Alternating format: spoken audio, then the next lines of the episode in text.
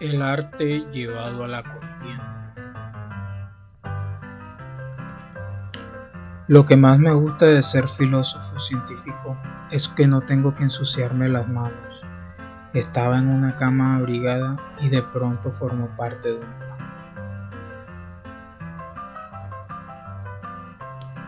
Bueno, buenos días, buenas tardes, buenas noches. Me presento, mi nombre es Oscar Rafael Cantillo Granado, soy estudiante de quinto semestre de la carrera de Contaduría Pública de la Universidad Sergio Arboleda y hoy vamos a hablar de un capítulo del libro Safari a la Estrategia, que es la escuela de planificación y creación de la estrategia como un proceso formal. En el modelo básico de planificación estratégica existen cientos de modelos como este. Cada libro sobre el tema posee uno, así como cada consultoría y boutique de las estrategias, pero la mayoría de ellos se reducen a las mismas ideas básicas como la fija, primero, la fijación de objetivos. En lugar de pensar en los valores como hace la escuela de diseño, quienes en la Escuela de Diseño elaboraron extensos procedimientos para explicar y, siempre que fuera posible, cuantificar los objetivos de la organización. Por desgracia, aquí se ha presentado una confusión considerable. En su famoso libro Strategic Management, Snendel y Hoffel distinguen entre esos modelos que separan el objetivo y las tareas de la formulación de estrategia y aquellos que los combinan. Casualmente quienes han, han tratado de distinguir los objetivos de las estrategias casi siempre han sido los planificadores, mientras que quienes suscriben a la escuela de diseño raras veces lo han hecho pero uno se siente muy alentado al ver que un autor de planificación tan notable como Avno incluyó expansión de líneas de casi la misma importancia. Utilizó la palabra objetivos para referirse a estrategias tal como cualquiera en la escuela de diseño. Estaría encantado de explicarnos lo que un objetivo son muy difíciles de formalizar. Tal vez sea por eso que en gran medida la así llamada planificación estratégica ha sido reducida a poco más que la cuantificación de objetivos como medio de control. Otra idea sería la 2, la etapa de verificación externa. Una vez que se han establecido los objetivos, Tal como ocurre en la escuela de diseño, las dos etapas siguientes son evaluar las condiciones externas e internas de la organización. Revisemos estas verificaciones según el enfoque más formalizado de la planificación. Un elemento importante en la revisión de las condiciones externas de la organización es el conjunto de pronóstico que se realizan respecto del futuro. Desde hace mucho que los planificadores se preocupan por ellos, por la incapacidad para predecir lo que no está a la vista, significa una incapacidad para planear, por lo tanto, pronostique y repare se convirtió en el lema de esta escuela de pensamiento. Se, se propusieron largos listados para cubrir cada factor externo concedible y se desarrollaron innumerables técnicas desde las más simples como los promedios móviles hasta las más enormes hasta las más hasta las de más enorme complejidad. Por otro lado, en la etapa de verificación interna también dentro de este enfoque, el estudio de virtudes y flaquezas fue sujeto a una importante descomposición, pero en este caso tal vez porque la evaluación de las actitudes distintivas es necesariamente una cuestión de criterio, Por lo general el uso de las técnicas formalizadas dio lugar a listados más simples y distintos tipos de 28 tablas, lo que Helinet y Amar han mencionado como estrategia corporativa mediante listas de lavandería. En la etapa de evaluación de estrategia, en esta etapa la bibliografía de planeación se resarció de lo que había perdido en la anterior, como el proceso de evaluación se presenta a la elaboración y cualificación. Abundan las tecnologías desde los simples y primitivos cálculos de rédito sobre la inversión hasta un torrente de técnicas más modernas como la valoración de las estrategias competitivas, análisis de riesgo, curva de valor y diversos métodos asociados con el cálculo del valor para los accionistas. Tal como queda evidenciado por sus nombres, la mayoría están orientados hacia el análisis financiero, creación de valor. Se ha convertido en una expresión particularmente popular dentro de la comunidad. La planificación preocupada por, por cosas tales como el monto de ventas de la firma y el coste de las acciones las premisas que subyacen aquí parece ser que las compañías ganan dinero administrando dinero.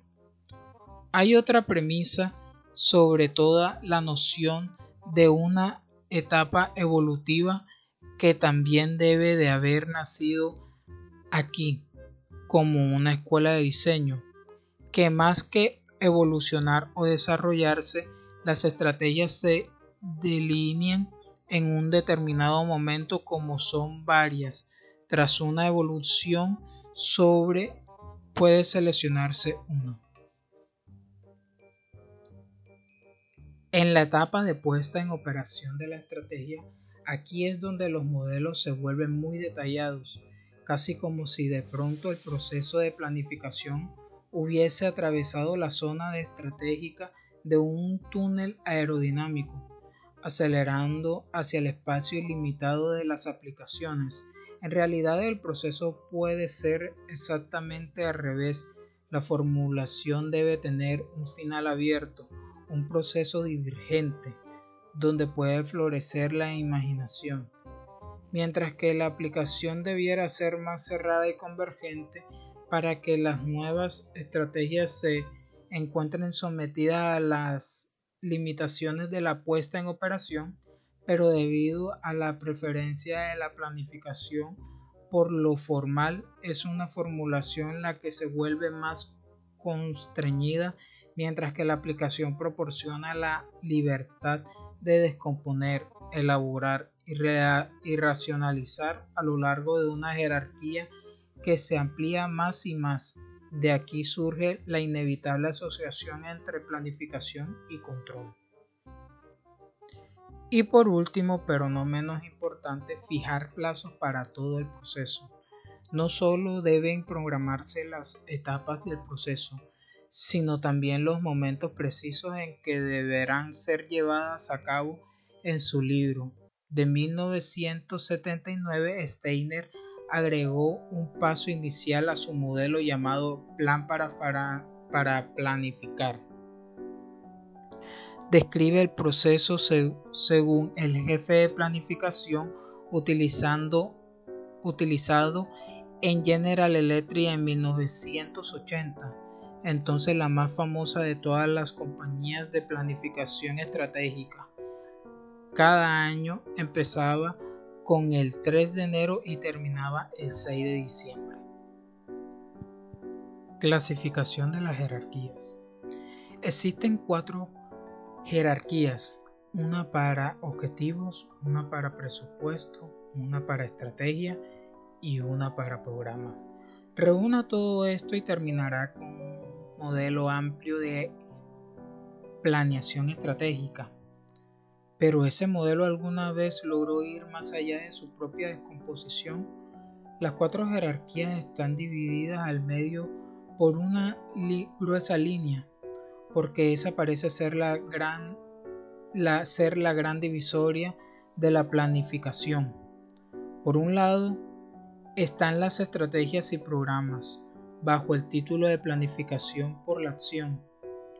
Estos se ocupan de tomar decisiones de antemano para impulsar determinadas conductas.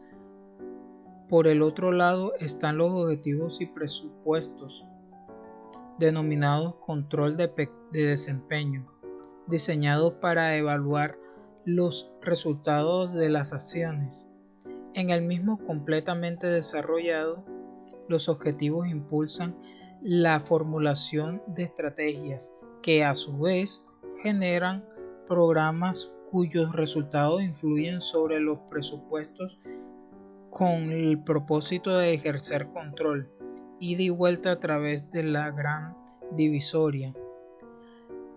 La pregunta es si en realidad alguna vez se hicieron estas conexiones o si la planificación estratégica simplemente se reduce a un rutinario cálculo de cifras en lo que se refiere al desempeño y al presupuesto de operaciones de capital como método para decidir la acción.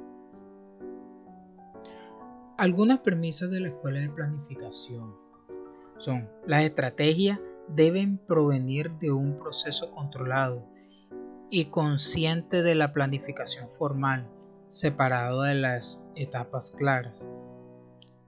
Otra es que en principio la responsabilidad por ese proceso general descansa el directivo superior en lo que, su, en lo que se refiere a su ejecución práctica. Por otro lado, a partir de este proceso, las estrategias aparecen completamente acabadas, listas para hacerse explícitas de modo que pueden ser aplicadas prestando atención a los objetivos propuestos, programas y planes operativos. Algunos desarrollos recientes están centrados en la aplicación. Existen dos desarrollos importantes, la planificación de situaciones y el control estratégico. En la planificación de situaciones, herramienta que puede, es la herramienta que puede ayudar a plantear posibles, posibles futuros y elegir el más acertado para, para preparar a la empresa cuando la predicción no es posible. En el control estratégico es el control de la estrategia misma, mantener a las organizaciones en sus carriles proyectados y es un medio para revisar y aceptar estrategias propuestas. Los siete pecados capitales de la planificación estratégica. Primero, el personal se hizo cargo del proceso. Esta situación surgió porque los CEO crearon nuevos componentes de personal para manejarse con una nueva función, en parte porque los empleados vinieron a llenar un vacío creado por la indiferencia del management intermedio ante una nueva responsabilidad y en parte debido a la arrogancia y a la fundación de un imperio como resultado, el personal de planificación suele dejar a los ejecutivos fuera del proceso de desarrollo de estrategia, convirtiéndolos en poco más que máquinas de aprobar. Segundo, el proceso dominó al personal. Las metodologías del proceso se tornaron cada vez más complejas el personal puso demasiado énfasis en el análisis y demasiado poco en las verdaderas ideas estratégicas. El pensamiento estratégico fue igualado a la planificación estratégica. Jack Welch, presidente y CEO de General Electric, describió el, el resultado. Los libros se vuelven más voluminosos, las impresiones más sotificada, las tapas más duras y los dibujos mejores. Tercero, prácticamente los sistemas de planificación están diseñados para no producir ningún resultado. La principal falla de diseño se basaba en negar o reflejar el papel como planificadores de los mismos ejecutivos, cuya tarea era ejecutar la estrategia. La actitud de muchos estuvo ejemplificada por la réplica enfadada de uno de ellos. La matriz eligió la estrategia. Que ella la aplique. El otro defecto de diseño fue el fracaso para integrar el sistema de planificación estratégica con el de operaciones, lo cual produjo una estrategia que no impulsaba la acción. Cuarto, la planificación se centró en el, juego, en el juego más emocionante de las funciones y adquisiciones y, y desinversiones a expensas del desarrollo del negocio principal. En parte, en parte, este problema surgió del signo de los tiempos, pero también se produjo por el uso inapropiado de las herramientas de planificación. Quinto, los procesos de planificación no lograron desarrollar verdaderas alternativas estratégicas. Los planificadores y ejecutivos se apresuraron a adoptar la primera estrategia que satisfacía que cumplía con ciertas condiciones básicas de una manera aceptable. No hicieron ningún esfuerzo real para buscar o analizar un conjunto de, alternativas antes de tomar una decisión. En consecuencia, las compañías tendieron más a adoptar estrategias por descartes que por elección. Sexto, la planificación descuidó los requisitos organizacionales y culturales de la estrategia. En forma correcta, el proceso se centró en el ambiente externo, pero lo hizo a expensas del ambiente interno que resulta crítico en la etapa de aplicación. Séptimo, la previsión única fue poca apropiada para planificar en una era de reestructuración e incertidumbre. Las compañías todavía tendían a, basarse en una previsión única. La planificación basada en situaciones todavía era más la excepción que la regla. Los planes basados en una previsión única sufrieron una creciente defensión ante las sorpresas, como las premisas de planificación suponían en un solo futuro que casi siempre apenas si era una ligera variación de una extrapolación de tendencias pasadas, había una tendencia inherente a favor de continuar con una estrategia de impulso. Bueno, eso ha sido todo por hoy me despido. Nos volveremos a encontrar en una próxima ocasión. Hasta la próxima.